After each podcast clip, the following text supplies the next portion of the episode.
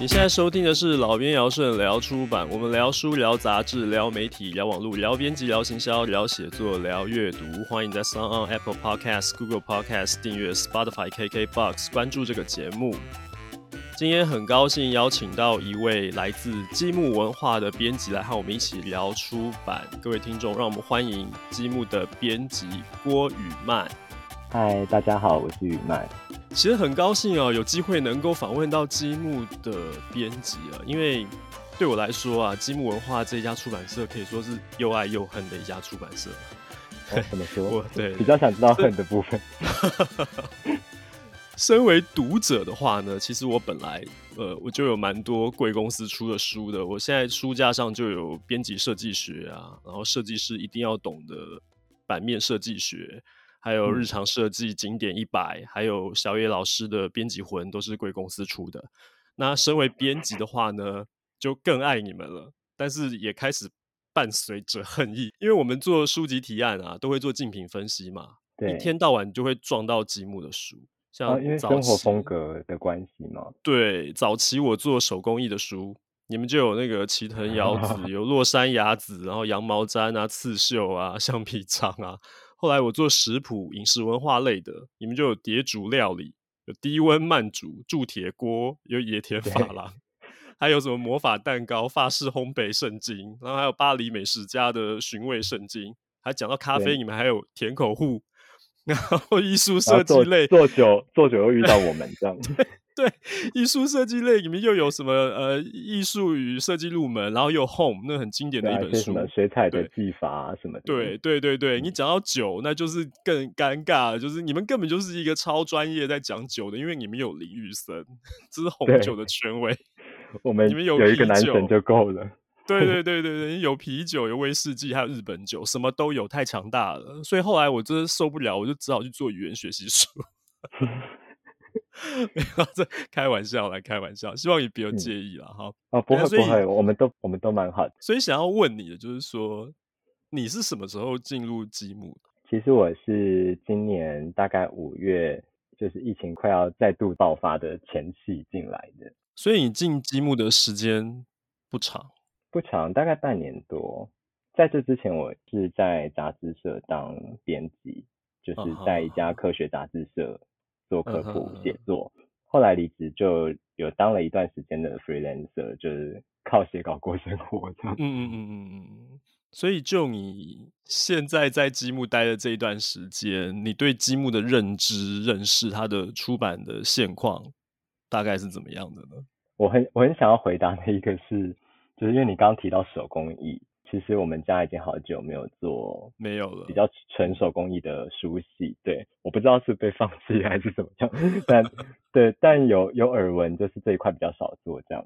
嗯，对对对。然后我们家，我目前进来之后，我大概每个月都会遇到一本酒书，嗯，是要么就是玉森老师的散文啊，要么就是可能最近刘永志老师出了有关阿尔萨斯的选酒的一一本著作这样。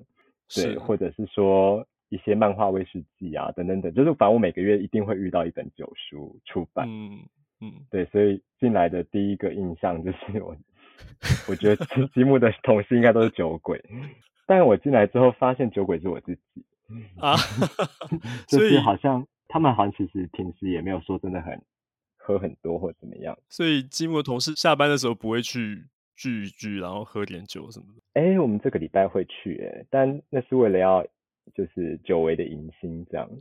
啊，对，因为我我那时候就是远距嘛，一直都在远距。我其实到 前一阵子才跟所有同事打，就是见过面这样。对。啊，所以五月那时候进来的时候，还是在远端工作这样子。对，五月那时候进来，我大概见过的同事就是一两位吧。嗯、对，那整个积木有大概八九位同事，就是全部都大家都当连友这样，就三级警戒那个时候。对，像我们新人就是完全没进公司，所以就是也很奇幻的做了两本书，都在那个时间里面，嗯、包含香气台香气采集者算是算是跨到一半，就是刚好警戒结束前夕，嗯、它也差不多要出来了。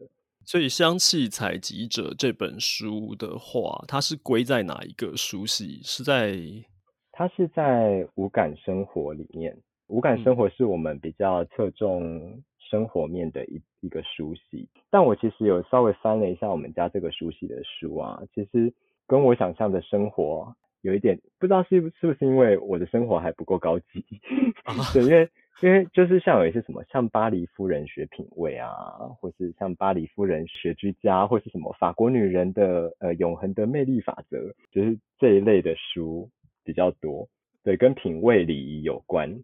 常常看到巴黎这两个字。哦，我们家的我们家的选书好多都是法国书，这也是这其实也是我进到积木的其中一个原因之一。嗯哼，你刚刚有提到说在积木之前，你是在一个科学科普类的期刊吗？呃，对，就科学月刊，在那里大概做了多久的时间呢？哦，那那是我迄今做过最久的工作，我做了四年，差不多。哦，是什么样的一个机缘转过来积木这边？嗯，其实我觉得，我觉得我进入科学月刊跟我进入积木都是有点突然，然后又又好像没有什么道理可言，因为我其实原本是医疗工作者，我原本是职能治疗师，然后后来。因为就是做着做着没有觉得觉得好像没有什么使命感，就觉得也不要误人子弟，合约到了我就匆匆离开了医疗业这样。然后可是就是那时候大概过了两个礼拜之后，我一个科学月刊的朋友就打来问我说：“哎，我们这边有缺，你要不要来应征看看？”然后我就去了。嗯、对，然后我毕竟也没有什么文字。工作的经验，所以我也没有任何的作品可以提出来。然后，然后我的那个朋友就说：“不然你就拿你写的一些诗啊、歌词啊什么的。”我就想说：“天哪，你们是一个科学期刊杂志，我拿这个东西去面试，会不会有点不太好意思？”但我还是去面了。然后那个时候总编看了一看，就觉得，就是他就 冒出了一个很尴尬的评论，就说：“哦，你的文风看起来很古典。”然后后来也不知道为什么，他就用了我。然后我就默默的进到了科普界，我就开始开始一连串的科普写作的旅程。进到积木也是一样，对，我那个时候也就只有杂志嘛，因为积木其实也不太做科普书。最近有比较有选书方面也，因为有可能是我我也有选很选了一些的关系，所以他们有慢慢在经营这一块的内容。那时候看到积木是因为一来他们的确有就是想要做科普书的企图。二来是因为我刚好会一点法文，刚好就是切合了积木的需要，这样，然后又加上我之前又有一点配音的经验。讲到配音这个经验，我等一下想要 多问一点。你之前在科学月刊，其实主要还是撰稿、采访、编辑这样的角色吗？那个时候科学月刊，我应该现在也是，就是杂志社人比较少，那那个时候。是大概我在积木八九位同事，我在那边如果含编辑的话，大概是六位同事吧。哎，这么少？编对整个编辑部大概只有三四位同事，反正就是也是一个多工。哎，反正当编辑就多工嘛。嗯嗯。哦，你做四年这样子，只有六个人撑一个月刊。对，呃，其实是两个月，其实是两个刊物哦。然后我还要主编其中一个刊物。哦，而而且还有还是两个刊物这样子。对，然后一边要 cover 科学月刊的内容，所以你那四年都是怎么，就是每天都加班到半夜三更这样子吗？好像是诶，但就是，是因为那个时候觉得这这个领域很有很有趣嘛，就是因为以前学，虽然我自己是理组出身，但我其实并没有那么爱科学，然后是进到科月之后，然后开始慢慢接触，可能像科技大观园啊，或者是。泛科学这种用比较软性的口吻去解释科学是怎么一回事，在生活中是怎么被发生的。那这件事情我就觉得它是有趣的，它不像是公式或是只是探讨理论。可能是因为那个时候也是刚接触，觉得真的很喜欢，所以也是义无反顾的，就是每天都在为它拼命这样。所以拼四年其实真的蛮不容易的。拼四年就是心里觉得嗯。够了，很累，对，挖很累一下，对，真的是会榨干的，会把人榨干的。以以这样的编制，刚听你这样讲，这个编制实在是很辛苦。如果要撑一个月刊，而且还有两个刊物的话，太辛苦了。对，刚开始转做图书编辑，最不能够适应的就是人突然变得好多。嗯，以前可能自己一个人要 cover，基本就是要搞啊、企划啊，然后偶尔要出去做采访，然后有的时候甚至自己要写文章。嗯对，然后加上社群的编辑的部分，也是自己要把它做掉，就是每个礼拜 都要去，就是一直去划刷手机，就是哎那个洞察报告怎么样啊？然后每一个社群的贴文表现怎么样？就是编辑的事情已经超级多，然后就是还要再加上行销跟、嗯、有的时候甚至连卖书，可能我们都会不小心变成窗口。对对，对，对，因为因为行销业务同事基本上就只有一个。当他不在的时候，我们就要 cover 他的工作，所以进到一个突然进到一个编制非常完整的地方，会有点不适应。我常常被我们老板念，就是有些事情我可以丢给别人做。嗯哼嗯哼，那这样讲哦，因为你呃进到积木大概半年的时间，嗯，就已经先做出了这一本今天我们主要要聊的这本书《香气采集者》。那它这个是外版书嘛？所以你是进来之前就他们已经签下这个版权，还是从你进来之后开始从谈版权开始？呃，版权是在我进来之前就谈好的。这本书其实蛮新的，我那个时候接到，我印象中好像他好像法国那边好像是今年三月发的样子。嗯嗯，对，所以他其实很快就 签完之后，马上就进入制作了。对，我在读的时候，其实稍显吃力一点。虽然说作者他的、对他的、嗯、他的呃画面感其实很强，因为他很多具体细节，然后他提到非常多植物的名称、嗯。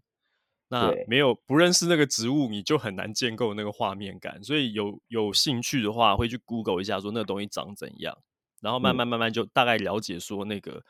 嗯或或者是直接把它当成拉美文学，就很奇幻在读，你知道，就是可能是魔法的生物之类，嗯、这样去认知它，读起来还蛮有意思。不晓得这个书当初选进来啊，它有没有针对一个特定的 TA，就是这本书的 TA 大概是怎样的读者？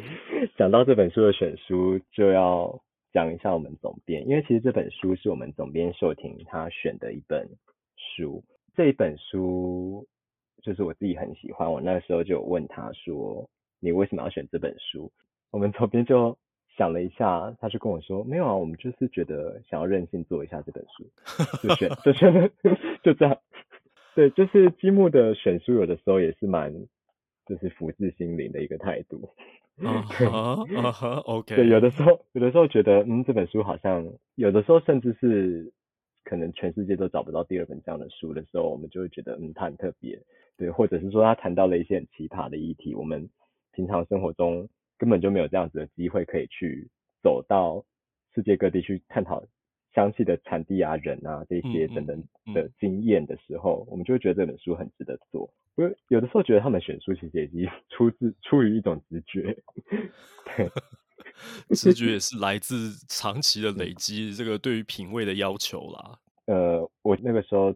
看完这本书，对于它的 TA 的想象，其实是不只是香水或者是精油的使用者，更有呃，我们觉得有一块可能有兴趣的读者，就是诶，他对于这种原物料的生产，包含生产地跟工作者的一些，有点有点像现场现场报道那种意味的内容，有兴趣的读者，或者是说一些喜欢看纪录片的读者啊。对，对，对，因为我其实做这本书，感觉对我做这本书到后面，我发现它的使用方法不是真的要走一个很知识性的路线，就是哎，我要从这本书里面得到很多的植物的知识啊，或者是很多功法的内容，我要知道很多。没有，就是如果如果是就是照着这个设定去看这本书，可能会很痛苦。我觉得这本书的使用方式应该就是跟着作者一起在旅途中走走看看，因为你去旅游的时候，你不会很细节的每一个。建筑物或是每一个植物，你都要把它了解的很透彻，或者去逛展览，你也不会说真的把每一个艺术家的背景都了解的非常的彻底。但就是你走过去瞬间，你看了喜欢，或者是你觉得它很美，或是就是你会有很多的感触。嗯，对，我觉得这本书它的作用在这里。是我在读的时候也是一开始，坦白讲，因为这个题材是我比较少主动去阅读。所以一开始我对这本书看到它的样貌，然后一些简介的时候的期待，跟我后来真的读进去那个文字的感觉是有一点落差的。嗯，就会觉得其实它比我想象的还要更文学，其实是这样子。对，它文学性蛮强烈的。对对对对，然后不自觉会很主动想到那个徐四金的香水。那当然，这个作者绝对不会像是那个 葛奴伊一样到处乱杀人啊。但是相对比较奇幻一点吧。对 对对，对这本书还是踩在地板上的。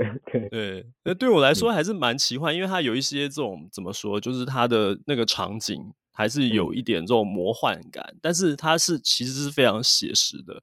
我就想要进一步来问的，就是这个作者，你在做这本书。几次校稿，在审阅的过程当中，你去读了他的文字，然后跟着他的观点去走了这么多地方，去看到这些东西。嗯，从他的字里行间里面，你觉得他是一个怎么样的人呢？啊？他的个性啊，还是他的情感方面，有没有什么你有印象深刻的部分？呃，他是一个非常关心别人的，嗯，不管是生活或工作也好，反正他，我觉得他对于。跟他在对话的每一个人，他都有某一种程度上的关心，嗯，那个关心已经到达一个热心的境界，不然不可能就是这么巨细靡遗的把把所有人的姿态描绘的这么生动跟立体。是。我自己其实最有印象的是香草这一篇，就是马达加斯加的香草，啊、因为里面就有一个、嗯、呃香草园的管理者叫吉吉，他跟吉吉，我我不知道他跟吉吉的之间的感情怎么样。但是就我看这本书来判断的话，我会觉得他们应该是多年的好朋友，因为无论是吉吉他女王般的姿态，或者是他说话的口气，嗯、对，甚至是吉吉在关心马达加斯加当地的这个香草荚园的工作者的一些大小事的时候，他其实描绘的非常的细致。他并不是吉吉本人，但是他似乎比吉吉还要更关心、更深入于这个议题里面。是我的感觉也是这样，因为。照他的这个情节来看，他遇到的当地的这些人，其实应该都是他的客户或他的下游这些角色。嗯，可是他怎么讲，就是在那边拔干净啊，就是觉得好像真的是去见老朋友、去见熟人的。然后每一个角色都有他的特质，然后跟他聊天的时候都有那个，你很明显的可以看出每一个人设都不一样。所以这是为什么我会觉得说他其实好文学的感觉，就是。它里面其实充满了人跟人之间的情感，对啊，对啊，哪怕哪怕只是客户的关系而已。对，像是有一些可能，我记得薰衣草那篇有一个调香师是法布里斯，他就把法布里斯对于调香艺术的热热忱灌注到他的他的说话里面。嗯嗯，我是这是我觉得他作为一个并不是长期在写文学作品的人来说，一个很神奇的地方。嗯哼嗯。他还有另外一个层面，我感觉是他是对人性的关怀，可能是呃一般做生意的。我们讲其实像这种，比方说台湾是一个中小企业的一个习性的岛，然后嗯，很多这个我们的长辈们，他们都一纸皮箱走天下，到处去做生意，可能他们比较看重的是我如何能够赚到利润。可是对作者这位作者他的。历程来讲，他真的不太像是去做生意的，他真的就好像真的去关心，甚至他会关心到一些我们讲可能是公平交易方面的这种议题，就是因为当地的人他他生产这些东西，其实可能是有一些剥削，他可能不是真的拿到他应该得到的利益，他的生活条件可能都不是很理想的，嗯、他。都有把这些东西梳理出来，然后呈现给读者。我觉得这是蛮奇妙的一件事情。因为他作为一个就是香气的供应商，他其实在这个角色里面，他我看到的是他做了好多努力，就为了要让这个产业是在一个循环的状态当中。嗯，对，一个好的循环状，包含包含你刚刚说的公平交易，或者是呃一些花农啊，或者是采制工人们的。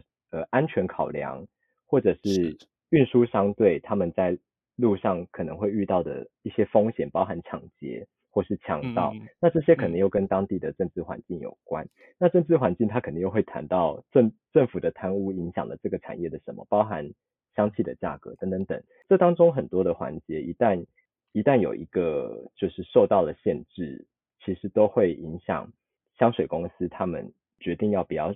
长期的去使用或是投入资源到种植这一些香氛作物的决策当中，对，那这个事情就会又会回到农民的生活。一旦没有公司愿意用他们的原料，那他们的他们等于就是要喝西北风嘛，没有人要买，我就没有收入。嗯，嗯哼，对，所以我觉得其实他做对于循环这件事情做了蛮多的叙述。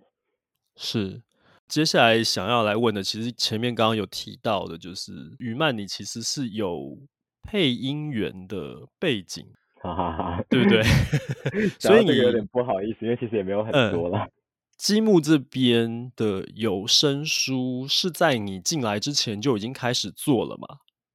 嗯，其实在我进来之前，已经先做的是一本，那那一本是放在行销同事身上做的，所以他做的应该是蛮辛苦的。呃，之前的放在那个自慢书里面嘛。对，其实坦白说，我为什么会对这个题目很好奇，也是因为，嗯、呃，大家知道伯克莱是最近才开了有声书的馆。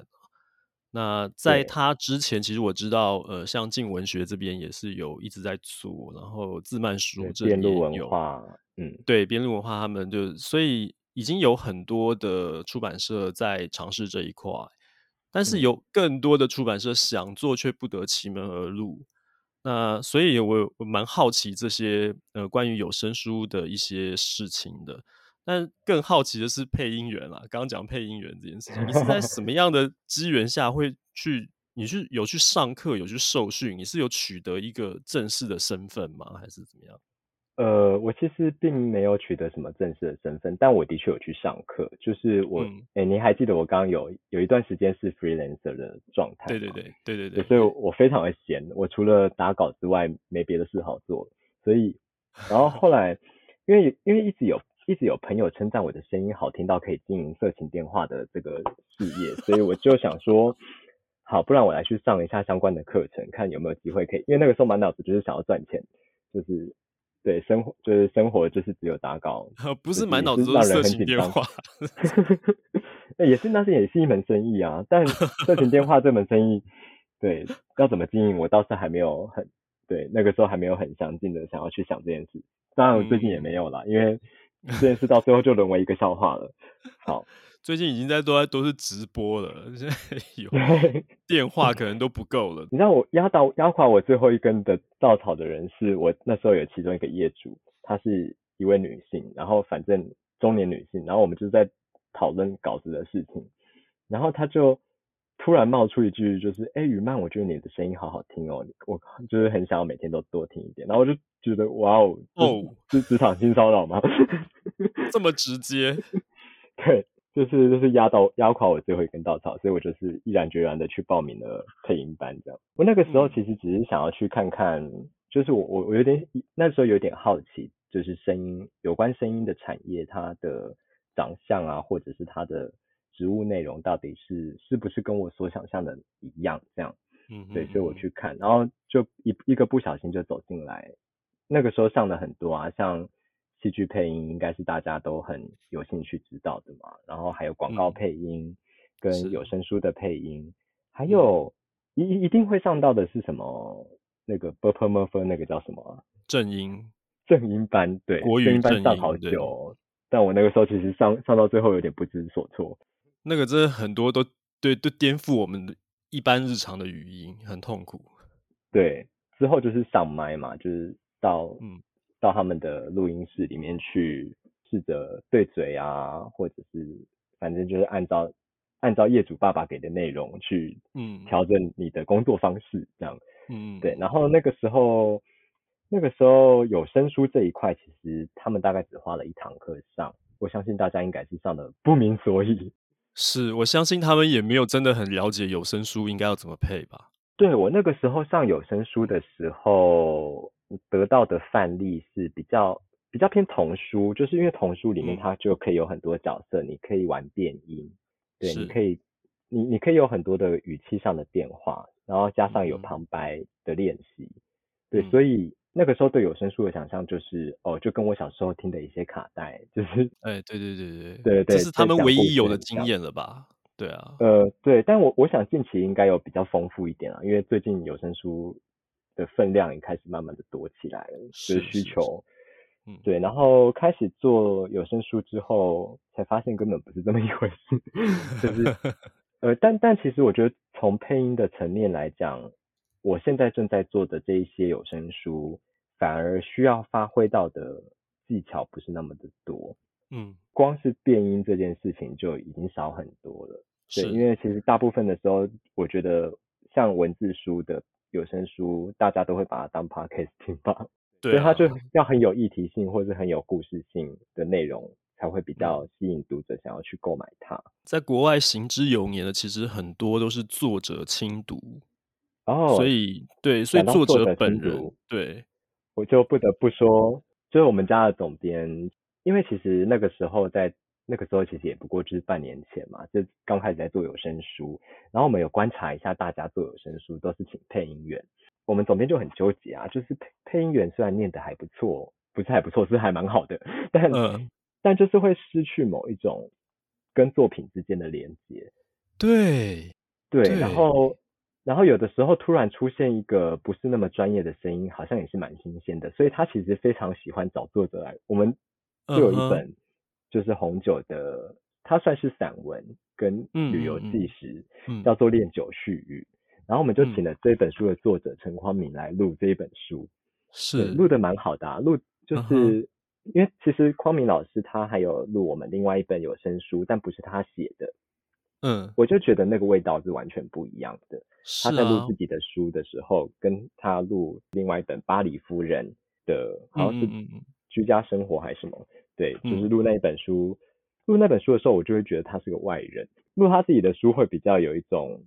情感在线上的那种感觉，对啊，因为等于 是他又把这本书再写了一次，只是他的方法不一样而已，但那内容都是他自己的东西嘛。嗯，所以所以作者亲读这件事情，其实拼的是一个诚意。我觉得，如果说你真的是一般线上的配音员，可能会让读者可能会觉得是不是太表演了一点，或者说太重视正音啊，或者说太重视抑扬顿挫啊，就太表演了，你反而没有把那个作者真的想要传达的那个态度，或者是说那一个情感，把它忠实呈现出来。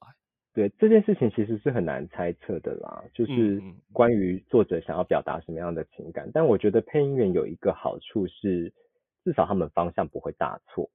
嗯嗯，就是。当你选到，当你选择了一个适合这本书的声音之后，其实你不，你不用太担心他会把这本书毁灭掉。就是，这是我觉得配音员还不错的一个地方。嗯，那提到《香气采集者》这本书的有声书里面的声音，就是你本人吗？嗯，就是我本人。啊整本书是你把它读完的。对，我那时候读这本书读得很开心，因为我那个时候还 同时在做另外一本有声书，也是我读的，叫《当代占星研究》，我读得超痛苦，因为那本书超多内容的，而且它还比较就是教科书式的编排跟写作，虽然它的故事性还是很强啦，但它毕竟还是被定调在一个工具书的状态下，所以我那个时候念得很痛苦，就咬文嚼字，一直在念一些。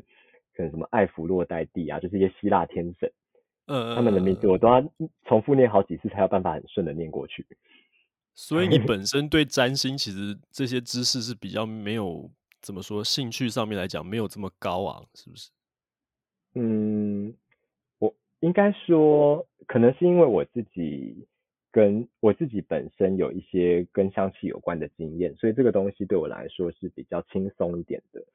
但是占星，我我我就是一个占星的麻瓜嘛，所以我甚至连自自己的什么就是什么行星啊、什么上升那些，我都搞不太清楚，所以就是我那个时候念的，就是非常头痛。但因为总编觉得我的声音非常适合，又是一个福至心灵的 sense，就就就决定就是我了，这样，所以我那个时候接下这个任务，对。所以你刚刚提到你本身就有一些就是香氛的一些体验，你自己就平常有在使用嗯香水，还是说有点精油之类的吗？有这样的习惯是不是？哦，这一段经历再讲下去，应该会被认为可能录到天亮都录不完的。没有啦，因为 呃，我我会我会接触精油，是因为我大学研毕，然后那个时候我们学校有另外一个科系叫做香妆品学系，他们开了一门芳香治疗的课，然后我就去修了，对，然后并且就是很顺便的拿了一个证照。哇，所以你有证照的，所以这本书其实非常适合你，你可以自己就已经有专业判断来看这个书的内容这样子。嗯就是原物料层面上啦，因为其实我跟调香是不熟的，调、嗯、香又是另外一个专业，就是隔行如隔山。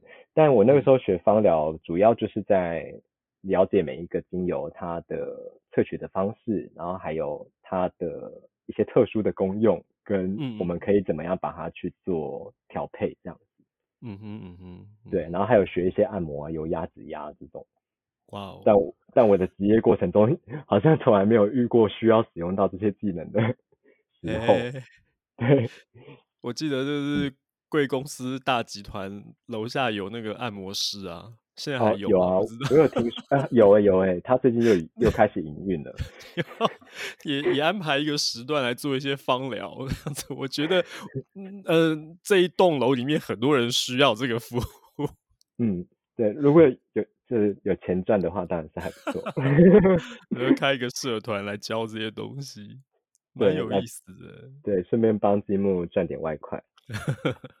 我们 好像把话题扯远了，我想回来再聊这个有声书啦。嗯、那刚刚提到就是你自己配音嘛，所以其实这整个嗯整个制作的过程，就像。我们如果说做实体书的话，当然你就会有，呃，从这个买版权开始，然后要发设计，然后要发翻译，然后要一二三教排版什么的，要 check 很多事情，要过很多关卡。嗯，那有声书的制成当中，你有没有哪一些就是你感觉是比较困难的？或者说，如果说今天。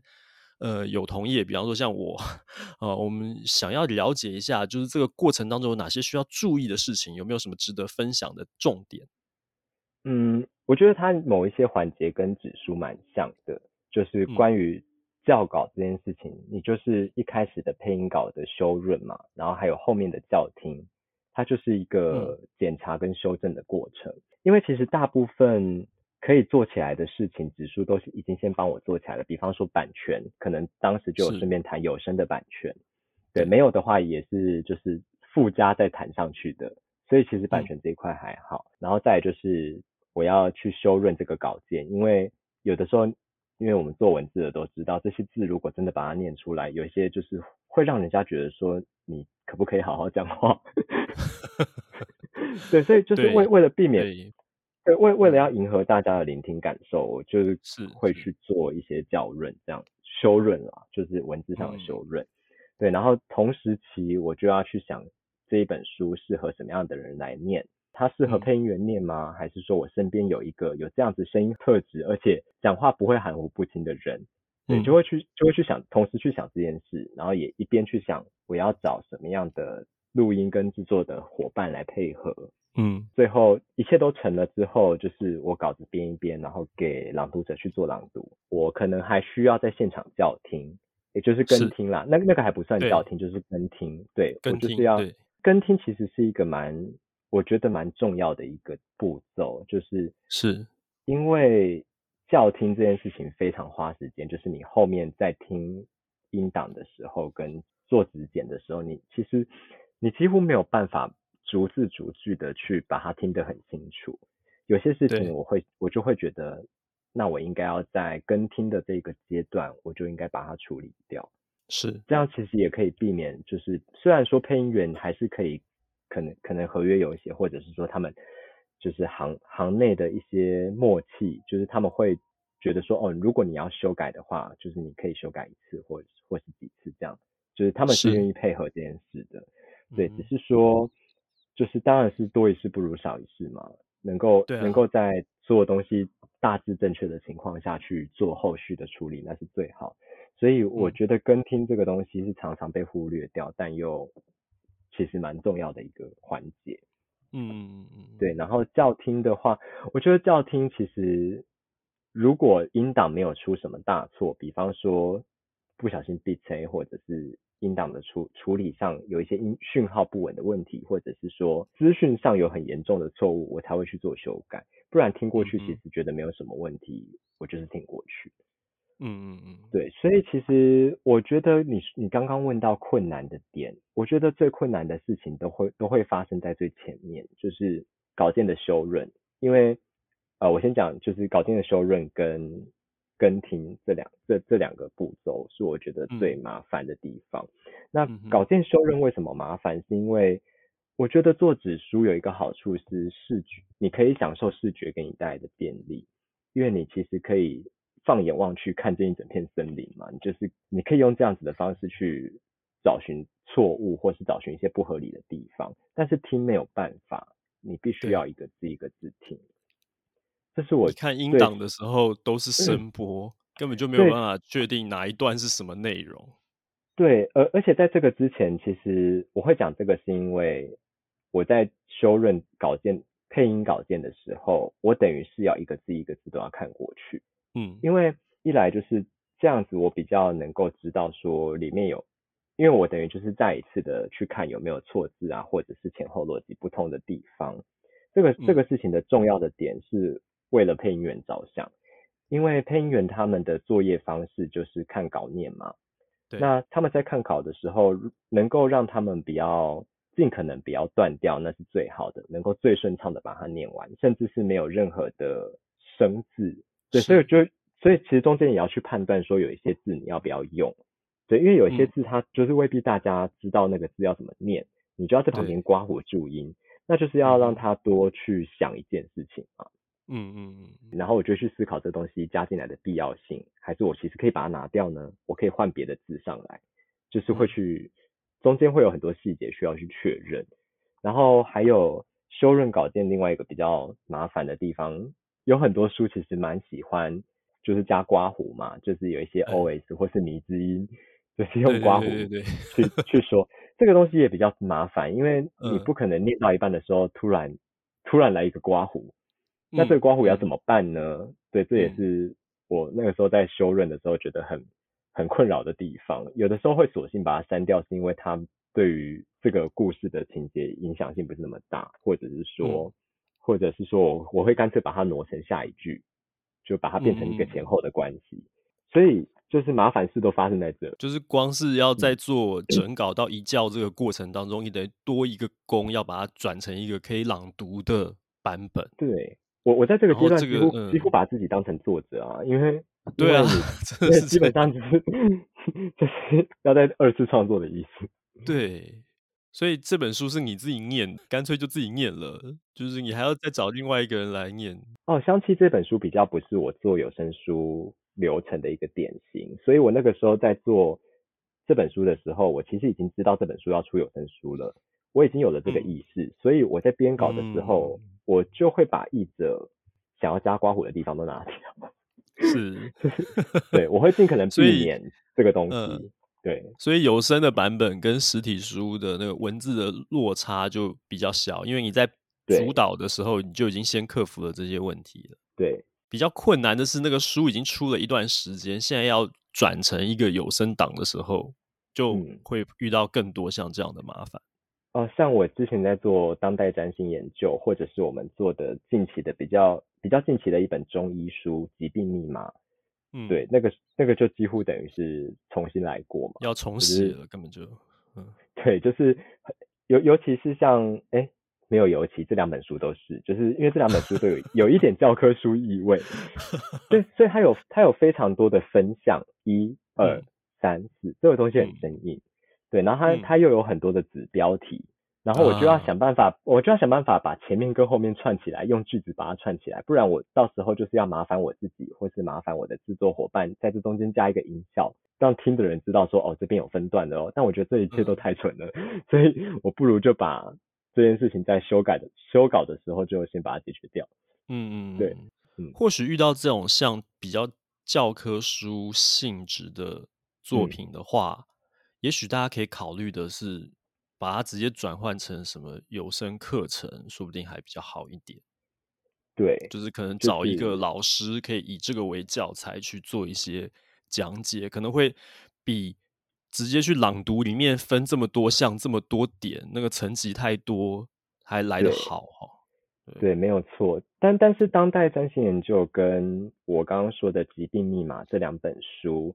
呃，它它只是有那个意味，但因为这两本书它的科普性都很高，就是它其实作者在写的时候已经尽可能的讲人话了，所以，嗯、所以 其实我们为什么会选这两本书来做有声书，其实也有一部分是这个原因。嗯哼，它的门槛比较低，就是。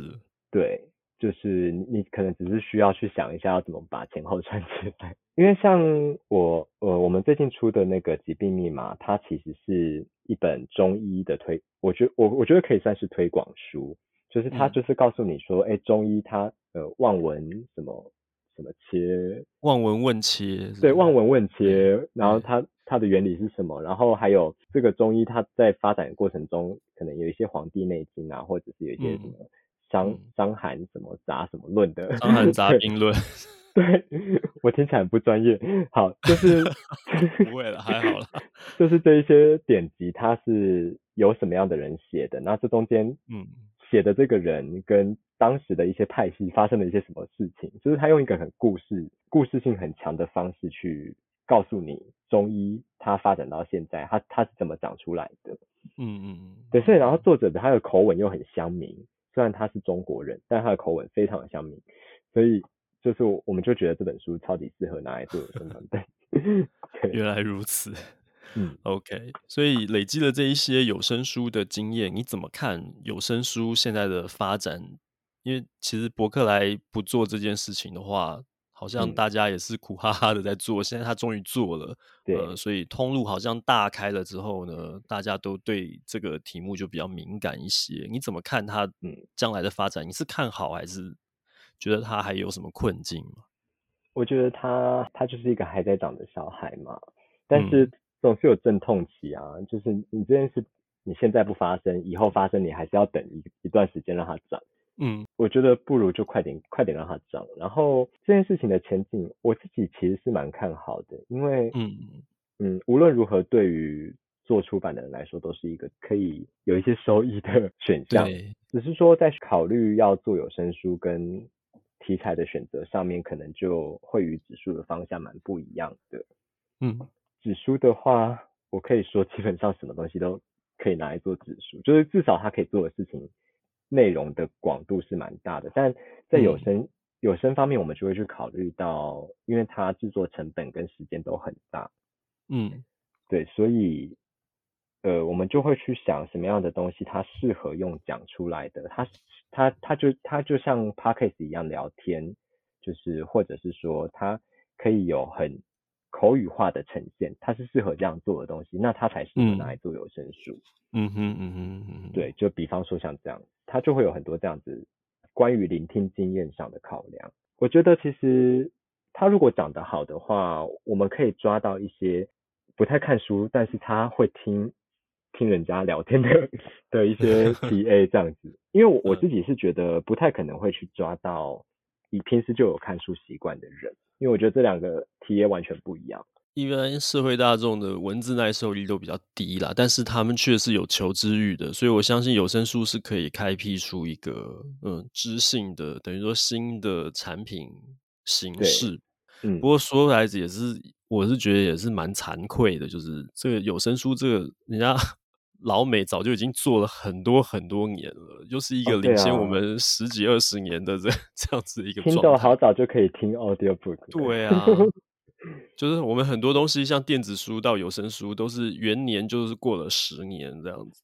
那现在总算是开始了。嗯、我其实看法跟你差不多，我是乐见的，希望它可以有更蓬勃的发展。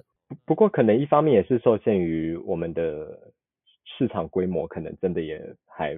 不是那么的大，嗯，对，呃，另外一方面可能就是使用工具的普及性也是有关的，嗯、我相信也是这样子的。因为其实以前不是说没有做过有声书啊，早期的那种相声录音带 C VCD，这其实就是一种形式。然后以前那个蔡康永跟侯文咏又做什么《欢乐三国志》，他就是用卡带还是 CD 的方式在做的，那其实也就是有声书，其实早就有，只是说不够方便吧，因为它。毕竟还是要透过一个录音带或者是一个 CD 去播放。那现在这种行动装置已经这么方便的情况下，可能也带动说大家使用习惯有一些改变了，他才看到了一些机会吧。对。那除了香气采集者之外，积木最近还有哪些好书呢？可不可以给我们推荐几本？积木最近的话，哈哈，就要提到我们的九叔了。我们的另外一位就是九叔男神刘永志老师，他最近要出一本书，叫做《阿尔萨斯最佳酒庄与葡萄酒购买指南》。那他就是，嗯、这算是我们就是等于说中文华文的出版界里第一本，就是作者他自己亲自到现场走访啊，然后。撰写评分这些阿尔萨斯葡萄酒的一个专书，我觉得，嗯，对于如果你是对葡萄酒，甚至对阿尔萨斯葡萄酒很有兴趣的人，其实可以来看看这本书。然后最近还有一本是再版书，是法式手作果酱的艺术。这一本其实很特别，因为作者是法国人，但他住在台湾，所以他是我们的自制书。是是是是自制书，对 对。然后他特 对他特别的地方是，他是用，因为他法国人嘛，所以嗯，功法啊，或者是说选材上就不用讲，就是一定很法式嘛。但是它使它使用的材料是台湾的水果，嗯，他教你如何用台湾就找得到的水果去做出很法式的手作果酱，以及它可以搭配去做出来的料理。对，这是一个相关的食谱类的书籍里比较少。可以做到的内容，对、嗯、大家如果有兴趣的话，也可以来看看。这样好的，最后我想要再请教于曼的最后一个问题，就是、嗯、对你来说，你要怎么定义编辑这两个字？你知道，为了这两个，我这我为了这个问题，我我刚到楼下散步，我还是没有想出答案。这个是我一定会问的问题。每个来宾，如果他是作家，我最后就会问他作家是什么，或文学是什么。那如果是编辑，我一定会问你觉得编辑是什么？其实我一直想要，我我一直想要给出一个就是很鲜的答案，但是我实在是想不到。嗯、所以我觉得这一题。我可能不会回答你编辑是什么，但我我可以用我的方式去讲。我对于编辑工作的理解是，就是一个不断在找答案的人类。嗯嗯，不断在找作者在哪里啊？这也是一种找答案。对，不断在找知道资源在哪里。然后，对啊，或这只是最最最小的啊。从最小到最大都在找，就.你无时无刻都在找答案嘛。这是我们每天都、就是、对，我们每天都想要知道作者到底什么时候会交稿，他现在到底人在什么地方，或者是我要怎么样写补助款才会给我啊，或者是。之类的，对，我这个我这个文字这样子改，就是读者会不会觉得不专业啊，或者是完全不是他们圈子里的人的讲话方式，就是各种在找答案。嗯，听起来是一个很没安全感的工作。还好啦，其实久了就习惯。好，那我们今天非常感谢雨曼跟我们聊了这么多有趣的话题，谢谢你。今天就聊到这边喽，感谢你，谢谢你，也感谢大家的收听，下次见，拜拜，拜拜。